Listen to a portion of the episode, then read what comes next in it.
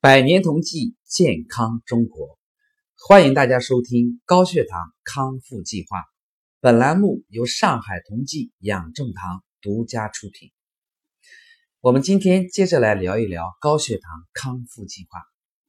在上一集，我们为大家分享了康复计划的三大核心。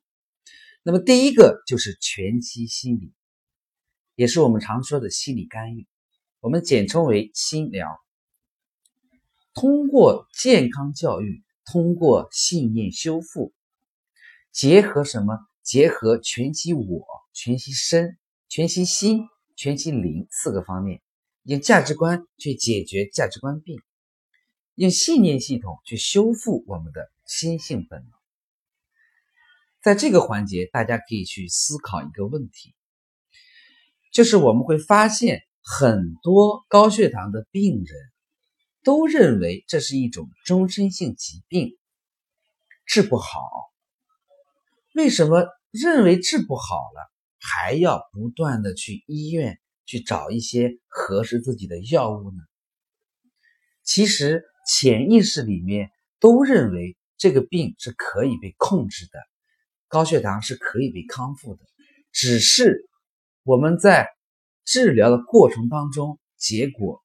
并不能让我们满意，所以最终导致我们不相信高血糖可以康复。那么第二一个是什么？就是我们的生物医学，我们通知为药食干预，简称食疗。通过药食同源的理念，因人而异，辩证施食，让细胞去还原我们的代谢本能，实现人体气血的什么多维调控。药食这个部分呢，又分为两个方面，第一个就是药，第二个就是食。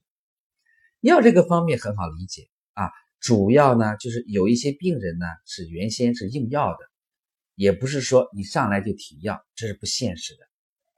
配合着一些药物的治疗，慢慢的在调理期间减药，最终做到停药。食这个方面呢，也有两个部分。第一个呢，就是我们为大家提供的一些强化营养的食品，啊，能够在调理期间保证我们人体的基本营养。第二个呢，就是我们的正常饮食，我们会为大家去提供一个四十二天全方位的营养餐单，从早中晚，然后每一个间隔时期的加餐，你吃什么？怎么吃，我们都会有一个记录表，详细的告诉大家。那么第三个方面呢，就是我们的行为干预，我们简称为行疗。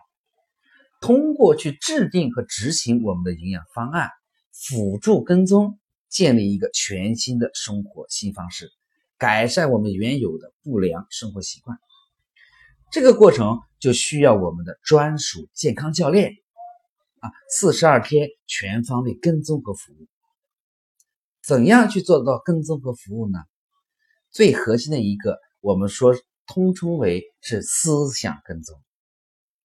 比方说，我们可以啊建立一个群啊，在这个群里面，大家你的亲人、你的朋友都在里面，健康教练啊每一天会及时的问你当天的情况啊，有没有一些调理的反应需要解决的。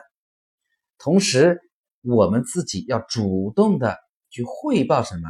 汇报我们每天所用的一些东西，早餐吃的是什么东西，中午吃的哪些食物，都要及时的做汇报啊！有不良的反应都要及时的汇报，我们一起来解决。其实大家可以去想一下，当我们认为坚信了高血糖可以康复，同时呢，辅助一些就是医院的一些药物，还有。啊，市场上一些最好的营养品，还有我们全面的营养的饮食，最后再加上专家的跟踪，大家认为高血糖最终能不能被康复？大家可以啊积极的互动起来。那么最后，祝愿每一位家人都能够身心康泰、自由自在。谢谢大家。